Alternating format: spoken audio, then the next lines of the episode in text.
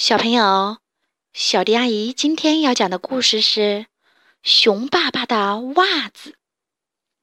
熊爸爸经常丢袜子，每天早晨一起床，经常啊只能找到一只袜子，找不到另外一只。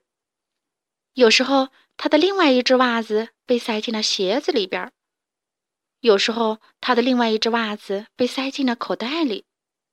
有时候啊，他的另一只袜子被塞进了裤腿里，他就大声的嚷嚷：“我的袜子，我的袜子哪儿去了？”每一天都是这样的。熊妈妈上班的时候，熊爸爸经常会说：“孩子他妈，回家给我买一双袜子啊！”有时候，熊爸爸找不到袜子的时候，就会对熊宝宝说。宝贝儿，帮爸爸找找袜子吧。这样啊，熊爸爸的袜子就越来越多了，很多都是只有一只，找不到另外一只。有一次，爱吃的胖小猪邀请熊爸爸做客，穿着背带裤的胖小猪笑嘻嘻地说：“熊爸爸，你的袜子怎么一只是红色，一只是绿的呀？”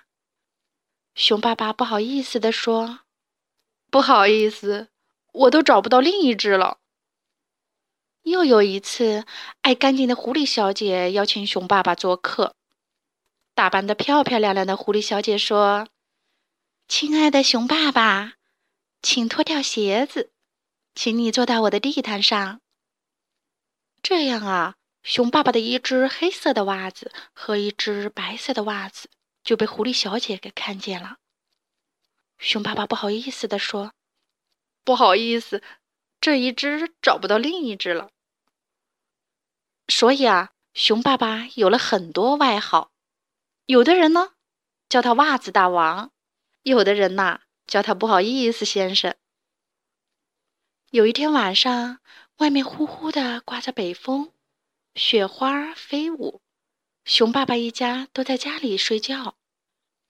熊爸爸睡得正香，忽然被一阵阵歌声给吵醒了。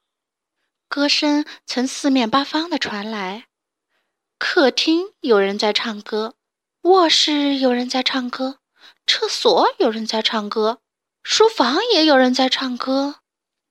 熊爸爸很奇怪，就爬起来想看看是谁在唱歌呢。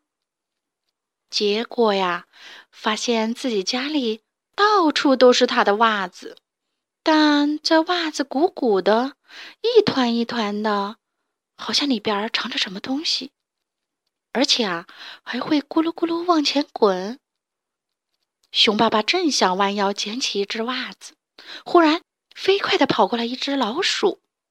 老鼠说：“别动，里面都是老鼠宝宝，我正在教他们唱歌呢。”啊，原来呀，咕噜咕噜滚动的袜子里面全是老鼠宝宝呀！